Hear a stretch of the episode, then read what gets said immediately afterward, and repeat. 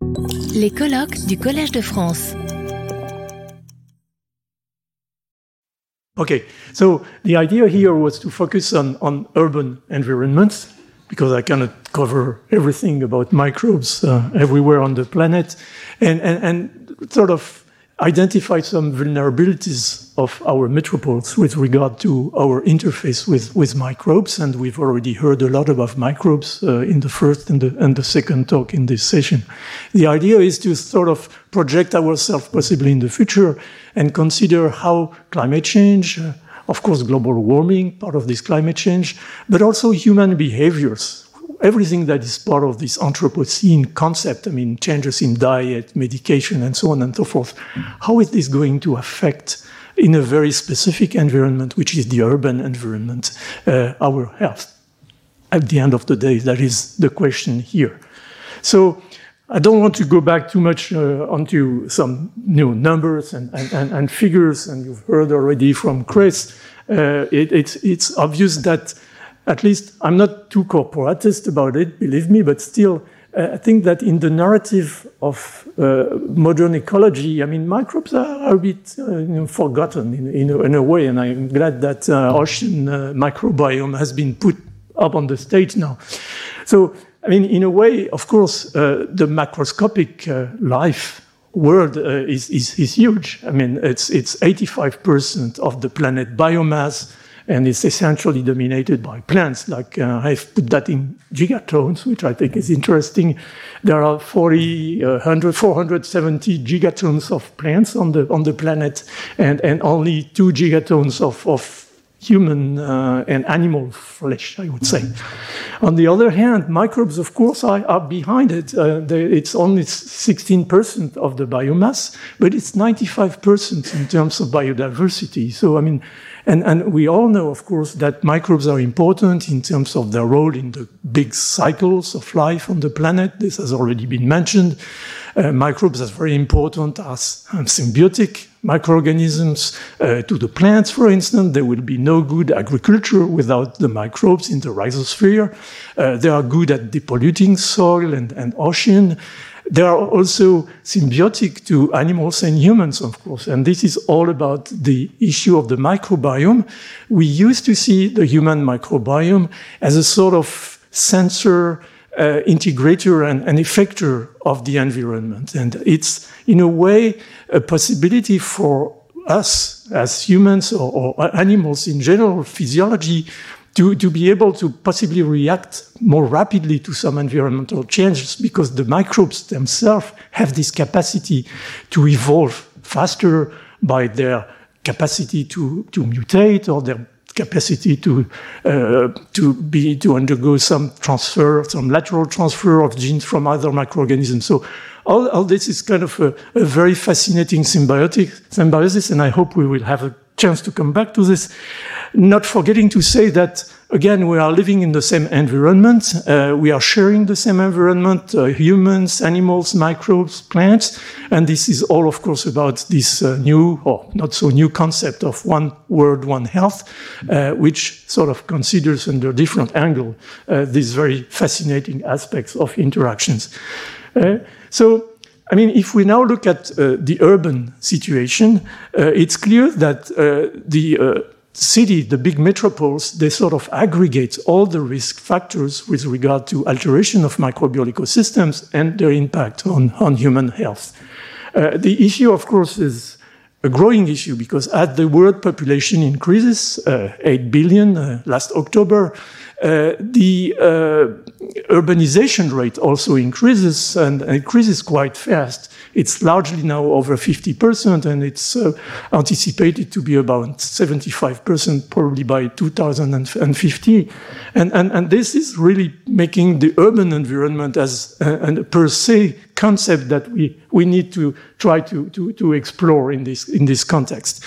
So, what are the uh, vulnerabilities of, of, of the big cities, knowing that at the moment on the planet there are 20 metropoles that have more than 15 million inhabitants, and half of them are in middle to low income countries, which means that the threat, of course, is even higher uh, for these uh, metropoles. So, of course, there is a, an issue of uh, public healthness uh, an issue of clean water, an issue of uh, safe food.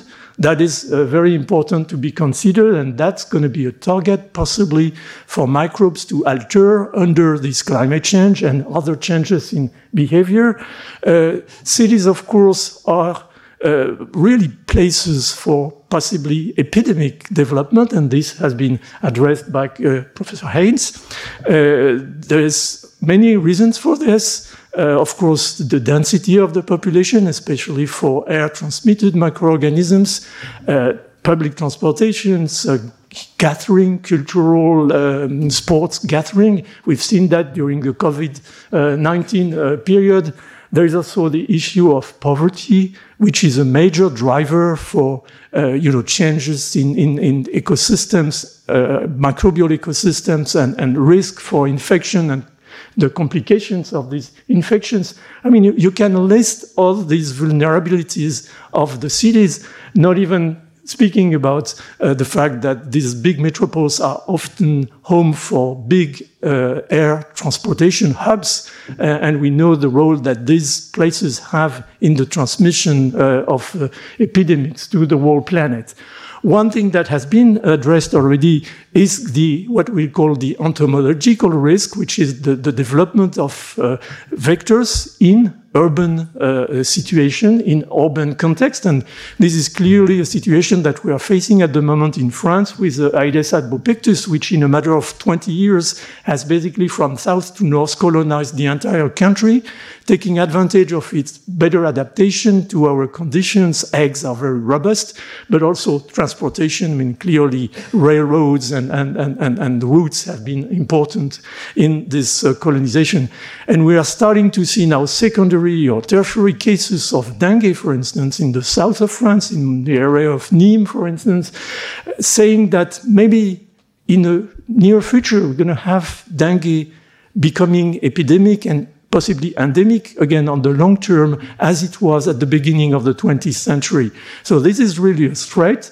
And, and this shows in a way that we haven't probably addressed enough this risk, like by education of the population. I don't have time to get into this.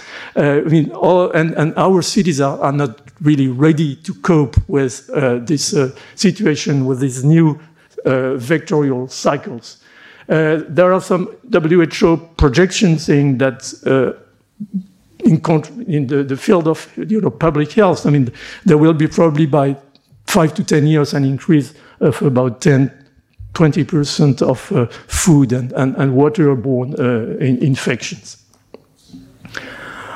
Okay, so I think there is one issue that is very important when you give this sort of global pictures is is there a way to sort of acquire as it's been done with Tara Ocean, a, a, sort of global picture of the of the urban microbiome. It's you know it's a bit of a provocative term, but it's something that is currently developed by the help of you know big data, uh, new generation sequencing, and bioinformatics. Of course, gives you fantastic tools to study uh, some urban ecosystems.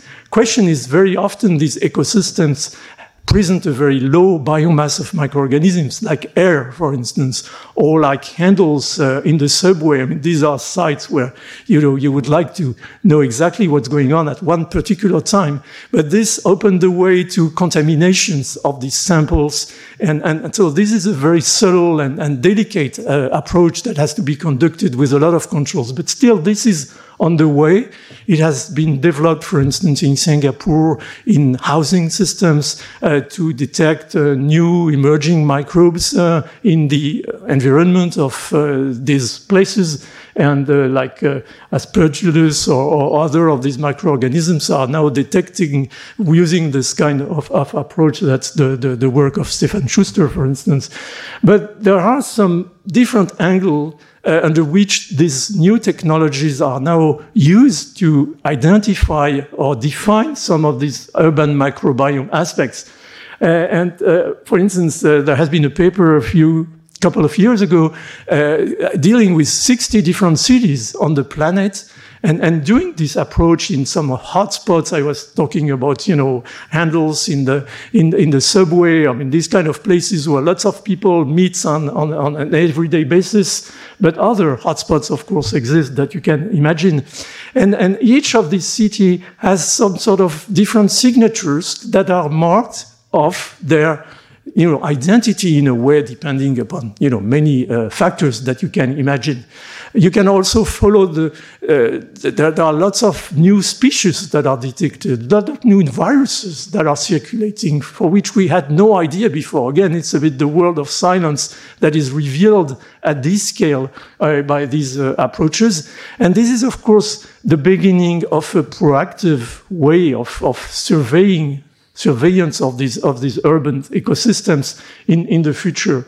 Of course, there are uh, you know approaches that look at uh, the uh, impact of high temperature. This was done in China, for instance, showing before and after a canicule that the air composition in terms of microbe had changed with a switch towards firmicutes, which are gram-positive anaerobic microorganisms, very much sporulating microorganisms. How much of this may have impact on health? It's not known yet, but it's on the way, and we have to continue these studies. Nairobi, Kenya, they've done studies on hotspots where humans, domestic animals, and, and, and wild birds meet in some you know, areas of the city, 90 or 99 places, different hotspots in the cities. And they have shown very well that there were a permanent exchange of microorganisms between these three different populations, and that these exchanges, especially from wild birds, were kind of structuring these microbial populations. So this is very important, for instance, to uh, sort of uh, anticipate on the occurrence and development of possible zoonotic infection. Uh, and these tools are increasingly, of course, uh, used. I would also like to mention some uh, new approaches, this new few years ago now, but it's been crystallized uh, during the COVID-19 uh, period Obépine in France, but in different other countries in Europe and in other places in the world, uh, which look at the composition of the wastewater um, before the uh, purification stations. And, and, this is a way giving you an angle uh, on, on, the, uh, again, on this urban microbiome, because all this fecal material that we are basically, I'm sorry, before the lunch, but defecating in, the, in, in, in, in these uh, wastewater pipes is, is basically a reflection of us, of our microbes, virus, bacteria, but also now of our drugs, the, the medication that we use. It, it allows to look at the antibiotic consumption, for instance, on, on uh, psychotropes consumptions, hormone consumption. And, and this is much more sensitive in a way than just looking at the pharmacist registers and, and, and trying to see how much of these uh, medications have been sold. So there is a, a kind of revolution here, uh, which I think is important to, to measure uh, what this could be. So to sort of cover some, some one of this vulnerability, it's obviously water. And I, I, will go fast on this, but this is a very important issue. It's clear that we need clear water. But the increase in the world population, the restriction on water availability, uh, the increase and legitimate demand for good drinking water, for instance, as well as the changes in climatic conditions, is going to be like an explosive cocktail with regard to availability of safe and, and, and, and, and high quality water in, in, in big cities, in big metropoles. In our metropoles, in industrialized country, uh, the purification of water is based on, on you know, good technologies, sedimentation, uh, the uh, microbe uh, filtering, the uh, issue also of uh, reverse osmosis. All this is, is, is carried out. And at the end of this pipeline, after the purification, usually the, the microbial you know, is, is all, several order of magnitudes and, and uh, below and, and sometimes zero colony forming units. So the water is bacteriologically absolutely pure. But this is unfortunately not shared by more than half of the world populations in these metropoles where the standards of quality are not the same. But it's not just to clean up this uh, waste water. It's also to, you know, ensure that the distribution is not, you know, again, contaminating. And it's clear that there are bacterial ecosystems in the water distribution system. This huge network of pipes. Flavobacteria, for instance, is a kind of proteobacteria that is dominant in the system. And it's clear that even if these microbes are not pathogenic, they might be pathogenic for immunocompromised people. So this is a very sensitive marker that has to be surveyed. And, and clearly, one big issue that emerged from all this is biofilms. Uh, biofilms is, is a very important uh, element which shows that microbes in any ecosystem live in communities. It might be single communities or it might be multi uh, species uh, communities. And, and, and this is very essential because it's a way for the bacteria to survive, basically, in the environment in many, many places. Uh, the initial, there are, there are pioneers, microbes that start to adhere to a surface, whatever it is, a biotic or an abiotic surface. And then they start growing and they develop regulatory mechanisms which allow them both to reduce their metabolic activity and survive, as well as to produce massive amounts of polysaccharides, of proteins, releasing DNA, and all this forms this kind of uh, you know, protective uh, layer that allows them to survive in the environment to whatever, uh, you know, aggression they could undergo. Can be antibiotics, for instance. They are resistant to antibiotic in this, in these systems, but it can be also chlorination, for instance, that is used uh, in uh, the uh, cleaning of, of, of water. So it, it is clear that this is going to be an issue. So let's look at two examples. One, which is uh, the how the, the, the, the, wastewater is conducted to the uh, purification station. It goes through these big, you know, uh, pipes that are made of concrete. And, and it's clear that microorganisms are not good for concrete. They tend to colonize the, the surface and, and, and the matrix. And what they do is, because they are essentially anaerobic microbes, they, they acidify. And we heard acidification about ocean. Uh, it's not good for ocean, it's not good for pipes. Uh, what it does is to induce uh, cracking and, and, and, and, and the crumbling of, of, of the concrete matrix, and, and, this leads to a destruction. And it's clear that this microbial population, these biofilms in experimental models, they increase in size they increase in microbial density, they change their microbial density according to increases in temperature. So this is going to be one of the vulnerabilities, and one of the major microorganism family is Thiobacillus. They are anaerobic. Uh, they, they produce uh, by fermentation. Uh, there are nutrients, of course, in these wastewaters. Uh, they, they, they, they, produce uh, acetate. They produce lactate. They produce butyrate. These are organic uh, acid, but they also produce anorganic acid. They, these microbes are, are, involved in the sulfur cycle. So they, they basically uh, they, they, they basically um, ox uh, oxidize the sulfur and, and, and, and they reduce the sulfate. And, and all this leads to production of acids like uh, sulfuric acid, which is very aggressive for, for concrete. In fact, the, the, the, the, major protective element in terms of chemistry of concrete is the pH. It's very high pH, 11. And within hours of development of these biofilms, you might see that the pH goes down towards sometimes pH 3, which is pretty acidic and, and, and destructive again for, for, the, for the concrete matrix. So all this is, is an issue that has to be taken into account. Uh, of course, we, we see similar situations uh, in the distribution system where these flavobacteria also have this capacity to decrease the pH. And this, interestingly, is, is of course altering the, the, the, quality of water because the, the microbial composition increases. It also increases in diversity. Uh, there are some ecological succession that are induced by these uh, uh, chemical elements, and and and basically, the, when you look, especially using this uh, big data analysis, you see that it's not just these flavobacteria; it's a lot of new microorganisms that were present in the sample at very low density, which are now uh, developing. And this also includes, uh, you know, the fungi and, and, and, and, and molds and, and, and so on and so forth. So there, there is a whole ecology of this that has to be studied because it is essential if we wish, for instance, to keep water quality and to keep uh, these, uh, the, distribution system from, from corrosion. Uh, one big issue again is biofilm. Uh, the way we, we clean up this distribution system, we would say is very archaic. What we do is flushing and, and, and, and, and uh, also, you know, chlorination.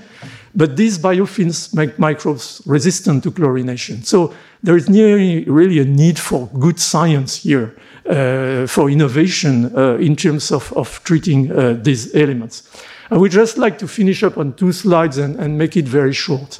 I've been talking about uh, the uh, climate changes and, and, global warming in terms, for instance, of facilitating biofilm developments and corrosion uh, of water collection or distribution systems.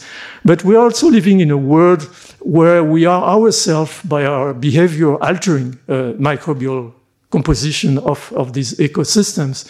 And this is the crisis of antibiotic resistance. Uh, the situation created by Anthropocene is that we are exaggerating in using you know, my antibiotics in, in the medical and, and veterinary uh, environment, of course, but a lot has been done here to educate the doctors.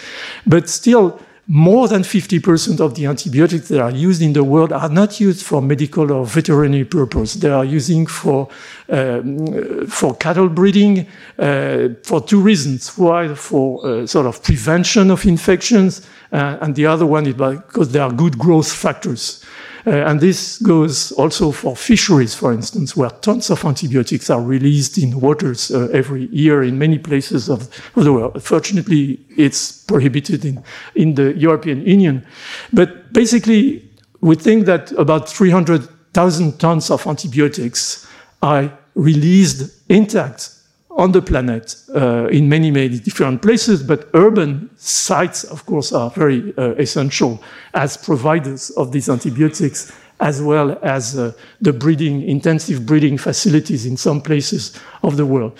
So this causes the antibiotic resistance crisis because this low concentration of antibiotics that we can even find in the river now uh, they maintain selective pressure on what's called the resistome of these microorganisms in the environment uh, that uh, facilitates the survival of those that are resistant to antibiotics, especially to trimethoprim and to fluoroquinolones, for instance, which are not necessarily well degraded because they are chemical elements. They are not produced by plants or, or by uh, microorganisms themselves. And so my last point, uh, Jean-Marie, I apologize, is that, uh, I mean, maybe this antibiotic resistance crisis, which is clearly linked to human behavior, has hidden another crisis, which is the crisis of microbial biodiversity.